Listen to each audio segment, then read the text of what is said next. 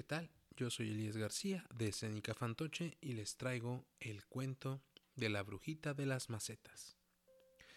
Esta historia pasó hace mucho, mucho tiempo, la semana pasada, y le pasó a una brujita muy joven, apenas tenía 180 años de edad. Esta brujita vivía en una casa muy grande en el centro de la ciudad. ¿Qué digo grande? Grandísima, grandísimísima. Era una casa llena de escaleras y salones y patios, zaguanes, un montón de habitaciones y baños.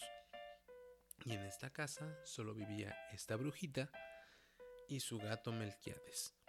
Pero Melquiades es materia para otro cuento. Esta brujita llevaba meses encerrada porque no podía salir a hacer cosas de bruja.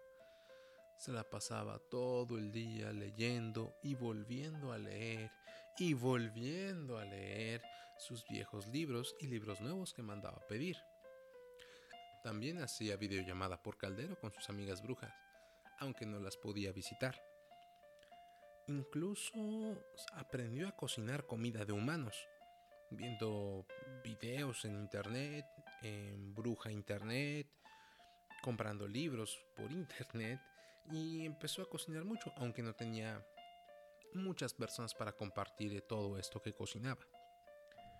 Después de un tiempo, pues empezó a sentir algo sola, porque esta brujita como siempre estaba yendo de un lado para el otro, escapando de inquisiciones, luchando contra las fuerzas del mal, se dio cuenta que realmente su casa estaba muy vacía.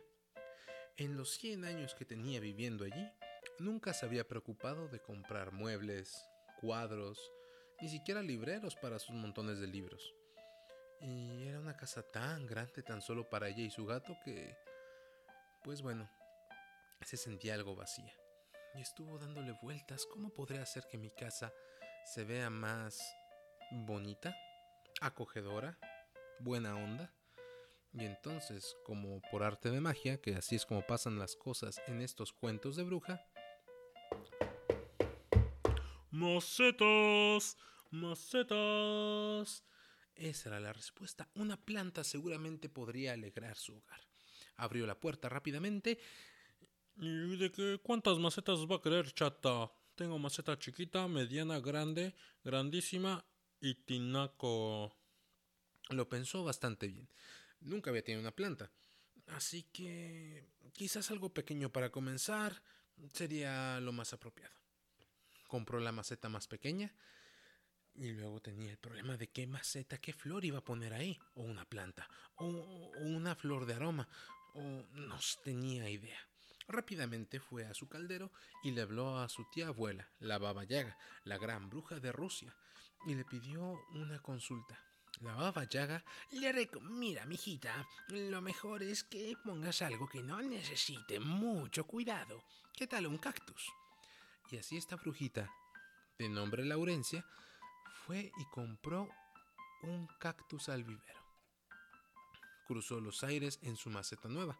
Era muy pequeña, así que batalló un poco para mantener el equilibrio.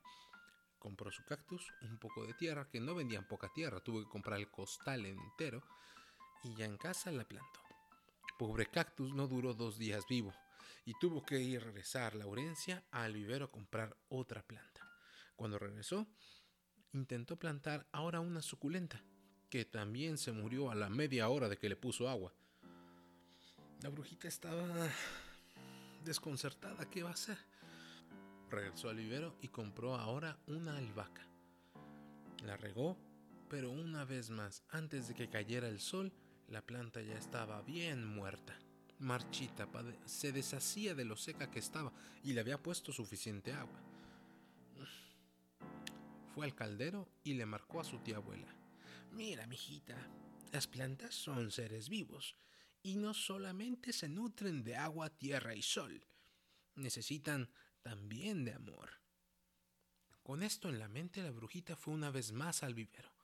Compró una plantita una Julieta. La plantó pensando que si crecía grande y fuerte podría arrancarle unas hojitas, germinarlas y regalárselas a su tía abuela. y para el día siguiente aquella Julietita era un arbusto gigantesco que envolvía todo el zaguán. Necesitaba una maceta más grande. Por fortuna... Macetas, macetas barabara, ¿cuántas quiere chata? En aquella ocasión Laurencia compró una súper grande para poder, bueno, tamaño tinaco, para poner su Julietita y aparte otras tres medianas porque le había gustado cómo se veía. La casa tan llena de verde, de color. Así que aprovechando esto, se lanzó una vez más al vivero. Y en el vivero compró una planta, no sé cómo se llamen, pero tienen forma de huevo, y unas albahacas y un romero, por aquello de los aromas y las buenas vibras. Después de ver sus macetas bien nutridas, bien verdes, bien felices, se dio cuenta de que se veía increíble la casa, pero le faltaban más plantas. Digo, solamente tenía cuatro y realmente se veían algo solas. Chata, ¿cuántas macetas? Ya sé que le gustó esta onda. Y así fue. Laurencia compró todas las macetas del vendedor. No solamente todas, sino que aparte le pidió su camioneta para ir a comprar la mitad del vivero. Antes de lo que canta un gallo, la casona donde vivía Laurencia ya parecía más una selva, y el gato Melquiades se la pasaba jugando feliz a que era un tigre de Siberia, un tigre de Bengala o algún otro felino de las selvas. Laurencia pues tenía que seguir encerrada por cuestión de la cuarentena. Pero ahora, a donde quiera que volteaba, había algo precioso para ver. Una flor, una hoja, un cactus. Incluso sus pequeños cactus que pudo plantar le daban pequeñas tunas para disfrutar. La casa era otra. Y es que Laurencia, siguiendo los consejos de su tía abuela, ahora la regaba con amor. Y cada que crecía la planta o reverdecía, sentía ese mismo amor que se le devolvía. Y desde entonces a esta brujita la llaman la brujita de las macetas, porque su casa está llena de macetas. Después pondría un huerto, pero eso es material para otra historia. Fin.